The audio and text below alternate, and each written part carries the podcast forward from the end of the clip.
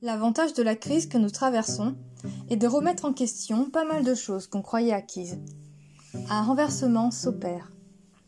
On se rend compte que la loi du marché avait un peu perverti nos valeurs. On reconnaît des boulots qui étaient globalement méprisés, comme les caissières, les infirmières. On se rend compte de l'ampleur des inégalités nord-sud, que bosser en open space est une aberration, qu'un ciel sans avion c'est mieux, que la planète se porte mieux quand nous sommes à l'arrêt, que le commerce de proximité est préférable, que les vieux seraient mieux à la maison que parqués dans des EMS, et que les artistes ne sont pas des saltimbanques qui ne cessent de se plaindre, mais des transmetteurs d'une force de vie qui nous est nécessaire. Que la musique n'a ni prix ni frontières. Le problème de notre société est d'avoir tout voulu rendre marchand, de produire et produire encore. La recherche, qu'elle soit scientifique ou musicale, souffre de cette obligation de productivité.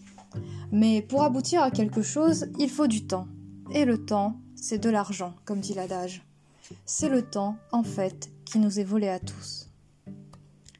La fragilité de notre système économique est mise en lumière. C'est valable pour les musiciens comme pour les autres. Plus on avance, et moins les gens touchent les résultats de leur labeur.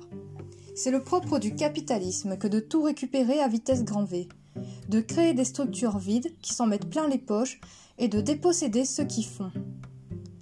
En ce qui concerne les artistes, on voit aujourd'hui que la majorité d'entre eux met sa musique en ligne gratuitement. C'est logique.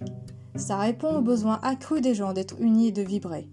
C'est, je crois, l'une des fonctions premières de la musique.